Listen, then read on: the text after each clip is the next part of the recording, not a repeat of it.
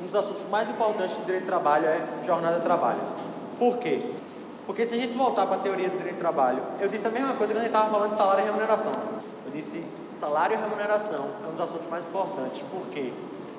Porque vai falar da mercantilização do trabalho, da abstração do trabalho humano, da separação do homem do próprio salário e a venda da força de trabalho como uma mercadoria posta à venda no mercado. Agora a gente vai falar de tempo, de jornada. Também é importantíssimo. Porque a, a, ideia de salário está relacionada a quê? Ao dispêndio do tempo. Que a maioria das formas de abstrair o trabalho, a maioria das formas de mercantilizar a força do trabalho é dando preço ao tempo. O tempo que você gasta para fazer alguma coisa para o capital. Esse é o cálculo mais convencional, o cálculo mais utilizado para chegar a um valor de salário de uma pessoa. É quanto tempo você gasta. É o tempo que você está à disposição. Isso é importante. Nós estamos tratando do tempo que o empregado passa à disposição do empregador. Porque a gente pode cair já de cara, já inicialmente, num problema de pensar que Tempo ou jornada é o tempo efetivo que eu estou produzindo. Só que nós não somos máquinas. A boa parte do tempo que nós passamos no nosso empregador ou trabalhando, que nós não estamos produzindo efetivamente. Está entendendo onde eu estou querendo chegar? Tipo, você pega às 8 horas da manhã no seu trabalho. Você chega às 8 horas da manhã, você não começou instantaneamente a produzir algo. Você chegou às 8 horas da manhã e fazer o quê? Alguns, algumas empresas fornecem café da manhã. E o cara vai lá, faz um cafezinho para acordar. Às 8 e 2, ele está fazendo um cafezinho e pegando uma água para levar para a mesa dele. E vai ligar o computador, vai olhar para o colega de trabalho e vai dizer, Ei, como foi ontem? À noite, você quer fazer isso? Teu filho está melhor, da gripe. Vê, já passou 10 minutos, são 8 e 10 e você não produziu nada. Isso quer dizer que você não vai receber os 10 minutos que passaram? Claro que não. Porque você não roubou. E a partir do momento em que você entrou na empresa e registrou o seu horário, você está à disposição do empregador. O telefone já poderia ter tocado. Às 8 e 1, lhe cobrando alguma coisa, pedindo para você fazer algo. Mas o fato é que você não fica o tempo todo produzindo sem parar. E lá para as 9 horas da manhã, 9 e meia, 10 horas, você vai fazer o quê? outro cafezinho, vai mijar. Não é? Vai obrar, vai no banheiro fazer dois. Você vai, você vai entrar no WhatsApp para ver como é que está o grupo da sala, para saber se vai ter aula de noite, se não vai ter, se teve alguma coisa que aconteceu. Vai perder um tempinho ali. Você pode ligar para o seu professor inconvenientemente. Então, você fica disposição. E o tempo que foi convencionado pela OIT, pelo direito do trabalho, desde a institucionalização do direito do trabalho, Estado do Bem-Estar Social, foi de 8 horas por dia. Ou 44 horas por semana. Esse é o conceito básico. 8 horas por dia ou 44 horas por semana. Por quê? Porque são 8 horas por dia ou 44 horas por semana. Quem chegou a esse número e por que razão? Foi muito simples. Dividiram o tempo, o dia. O dia tem 24 horas. E ele tem três expedientes, mais ou menos. Tem quatro expedientes. Seria amanhã, à tarde, à noite e à madrugada. Na madrugada geralmente se dorme, né?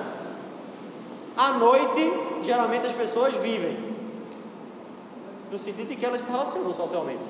Vão para pelada, vão para o shopping, vão para o cinema, vão namorar, ou vêm para a faculdade, mas é um tempo que você não está ligado ao trabalho, à noite, geralmente. Sobrou o quê? Amanhã e à tarde. Amanhã a gente divide de que forma? 4 horas de manhã e 4 horas da tarde, de 8 a meio-dia e de 14 horas às 18. Foi essa lógica que seguiram, a mais simples possível. Você então, na lógica do capitalismo moderno, da modernidade, desde a invenção da máquina a vapor e da institucionalização desse modelo de produção, as pessoas trabalham oito horas por dia, em média, já foi mais. Algumas categorias têm uma jornada de 40 horas semanais, e eu vou explicar, mas aí são oito horas. De manhã você trabalha, e de tarde você trabalha, e de noite você vive a vida. Karl Marx, no manifesto no, no Capital, diz o seguinte: que a vida começa quando o trabalhador sai da fábrica. Veja o que ele quis dizer. Olha o que ele estava pensando. Irmão, na verdade, a sua vida ela tem sentido quando você sai da fábrica. Porque enquanto você está na mina de carvão lá embaixo, trabalhando de 8 horas da manhã até às 18 horas, você não está vivendo. Então a gente está tratando desses, dessas questões. A jornada de trabalho. Bem, está claro aqui o que são 8 horas por dia, a lógica das 8 horas por dia. Mas, e essa história de 44 horas semanais? Vem de onde, professor? As 44 horas semanais são um limite que você deve respeitar também. Você tem que pensar nos dois. Eu não posso trabalhar mais do que 8 horas por dia no salão, cortando cabelo e ajeitando meu cabelo, 8 horas por dia, ou 44 horas na semana. Por que eu tenho que pensar nos dois conceitos juntos? Porque se fosse só 44 horas por semana, alguém poderia contratar uma pessoa e dizer assim, ó, trabalha 44 horas seguidas para mim e folga na quarta, na quarta tu tá livre. Tem gente que trabalha 56 horas. Pessoal, se for do, do, se for da turma de saúde, é muito comum as pessoas emendando plantão de 24 horas, entendeu? Meu, a, sai de casa e volta depois de quatro dias está emendando um plantão no outro, plantão no outro, plantão no outro, plantão no outro. É muito comum o pessoal da área de saúde fazer jornadas muito extenuantes. Então, por que tem a, tem a jornada de 44 e 8? Porque você não, você não deve pensar só no limite de 8, você tem que pensar nas 44 horas na semana. Do mesmo jeito, e aí a gente está chegando no intervalo, do mesmo jeito que, se imagine que você faz 10 horas, você trabalha 10 horas por, por dia. Se você trabalhar nesse, nesse sistema, quando você chegar na quinta-feira, você já trabalhou mais do que 44 horas. Você, você extrapolou as duas horas do dia e você já está extrapolando as 44 horas da semana. Isso é muito prejudicial à sua saúde. Muito prejudicial à sua saúde. Existe uma, existem países que a regulamentação da jornada é praticamente nula e inexistente. O Japão, por exemplo, as jornadas são muito extenuantes lá. E sabe o que é que acontece muito no Japão? Morte súbita. Tem suicídio também, mas é morte súbita. Tem uma, uma doença, um tipo de morte que a ciência já, a medicina já é, comprovou, estudou, tem, diagnosticou, muito obrigado, que é uma morte súbita pela exaustão do trabalho. E ela vem de que forma? Geralmente, as pessoas que têm essa morte súbita, elas estão trabalhando no regime de sobrejornada por mais de uma semana, trabalhando 12, 14 horas durante mais de uma semana, ou estão trabalhando direto, emendando plantão, emendando, emendando, emendando, depois de 20, 48 horas de trabalho, a pessoa está aqui e para, tipo, para, puf, cai duro no chão.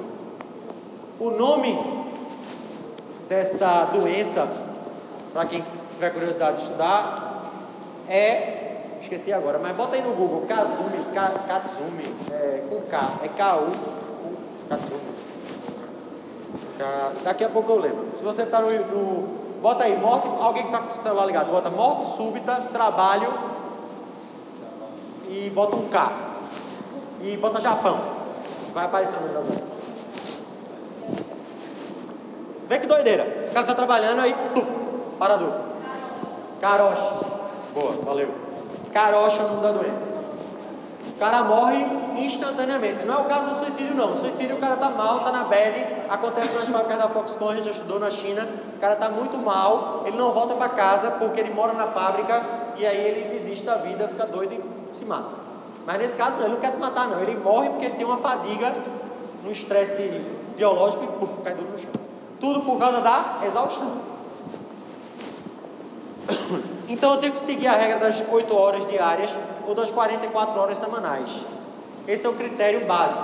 Alguns países instituíram uma jornada de 40 horas semanais. E algumas categorias profissionais instituíram por convenção coletiva uma jornada de 40 horas semanais.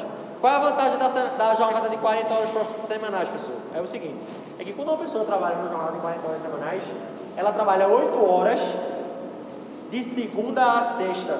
Não precisa trabalhar no sábado nem no domingo. Então o repouso semanal remunerado dela é mais tranquilo, porque ela tem o sábado e o domingo inteiro. Uma pessoa que trabalha no regime de 44 horas semanais, geralmente ela vai trabalhar de que forma? De segunda a sexta, 8 horas, e no sábado, 4 horas. Ela descansa a tarde do sábado e o domingo, que é o repouso semanal remunerado propriamente. Se a jornada de 44, de 40 horas, ela elimina esse trabalho do sábado. Mas tem uma coisa sobre o jornada do trabalho que a gente percebe que a sociedade mudou. Porque na época dos nossos pais, dos nossos avós, a pessoa, a cidade não estava tão entupida de gente, tinha menos trânsito e as pessoas utilizavam esse, esse repouso chamado intervalo intra-jornada, entre a manhã e a tarde, de duas horas. A pessoa ia para casa, a pessoa saía do trabalho, ia para casa, almoçava, deitava na rede, tirava um cochilo, pegava o menino na escola e voltava para trabalhar. Só que hoje em dia não dá mais. As pessoas nem querem mais duas horas. Elas preferem o quê? Fazer um regime de compensação. Da seguinte forma: em vez de ficar com duas horas para o almoço, ela fica com uma hora só. Aí ela desiste de sair para qualquer lugar, fica dentro da empresa mesmo, leva marmita, desce para um restaurante, faz alguma coisa, e uma hora volta para trabalhar de 8 a meio-dia. De meio-dia a uma, por exemplo, ela tira esse descanso, come, e de 1 às 18 trabalha. Então ela faz 9 horas por dia. Passou o limite das 8 horas diárias. Mas ela vai trabalhar nesse, nessa jornada até a quinta Aí na sexta-feira ela vai largar uma hora mais cedo, porque ela já completa 44 horas na semana. Se você trabalhar 9 horas de segunda, terça, quarta e quinta, na sexta você trabalha 7 horas, pode fazer a soma, vai dar 44. Aí você saiu uma hora mais cedo na sexta e não precisou ir trabalhar no sábado, e você cumpriu a jornada de 44 horas semanais. Mas você excedeu o limite diário. Você trabalhou 9 que é ruim. Mas como você está compensando no sábado, isso foi admitido. Desde antes da reforma, isso já era admitido por contrato individual, não precisa nem ser por acordo ou convenção coletiva. Na, no ato da assinatura do contrato, você escrevia lá: o meu, meu, meu horário é esse, e eu vou fazer uma compensação. Você está entendendo o conceito de compensar? Preste atenção para você não se perder. Olha o conceito de compensar de onde vem. Na segunda-feira, quando eu trabalho a nona hora, pela lei, eu deveria receber o que dessa nona hora? Eu deveria receber a hora. Eu deveria receber a hora mais um adicional. Que adicional é esse? É um adicional do analista, que a gente vai começar a estudar ele agora. Um adicional de, segundo a Constituição Federal, no artigo 7 de no mínimo 50%. Então, na segunda-feira, quando eu trabalhei a nona hora, eu deveria receber essa nona hora a mais com um adicional de 50%. Só que eu não vou receber. Por que eu não vou receber? Porque eu vou compensar, eu não vou trabalhar lá no sábado. Então eu vou receber o mesmo salário, eu vou perder a hora que eu trabalhei a mais e vou perder o adicional de 50% para que esse crédito sirva de compensação pelo dia que eu não vou trabalhar, que seria o sábado de manhã. Isso é permitido fazer isso. É permitido. Agora, é importante que você saiba o que é a hora. A gente já falou, a gente falou de salário e remuneração. Não foi? O que é a hora, professor? Para quem trabalha 44 horas semanais, a hora é o valor do salário dividido por 220. Tá? Se a jornada for de 44 horas semanais. Usa o, o divisor varia de acordo com a quantidade de horas que a pessoa contratou para fazer. Certo? Aí eu descubro a hora. A Constituição diz que a hora extra deve ser paga com o mínimo, um adicional de, do, de no mínimo 50%. Mas a sua categoria profissional pode ter um adicional de 100% para hora extra. Nós, advogados, sabe qual é a nossa jornada do advogado? Quer saber qual é a nossa jornada? Você vai ficar feliz agora, viu? A jornada do advogado é de 4 horas diárias. E a nossa hora extra é de 100%. Então, se um advogado trabalha a quinta hora no dia, a quinta, ele já ganhou uma hora extra. E essa hora extra dele não é mais 50% não, é a hora mais 100%, ou seja, o dobro se eu trabalhar a quinta hora. Pessoal, por que a lei é tão boa com os advogados? Porque nós fizemos a lei para nós mesmos. Ela só não é aplicada, exatamente. 220, todo mundo fica na dúvida por que 220, porque é o seguinte, se você pegar 44 horas, que é da semana, e multiplicar por 4, não vai dar 220, não é verdade? Só que para chegar nesse número aqui, você tem que levar em consideração o repouso semanal remunerado. Aí quando você leva em consideração o dia que você não trabalha, o contador faz uma conta, eu juro que é verdade, que o divisor correto é 220. Então, o seu salário para quem trabalha 44 horas por semana representa uma conta que é 220 horas que você faz por mês, considerando o repouso semanal remunerado que tem que ser computado. Então, para eu chegar no valor do meu salário, hora, eu tenho que pegar o valor dele e dividir por 220.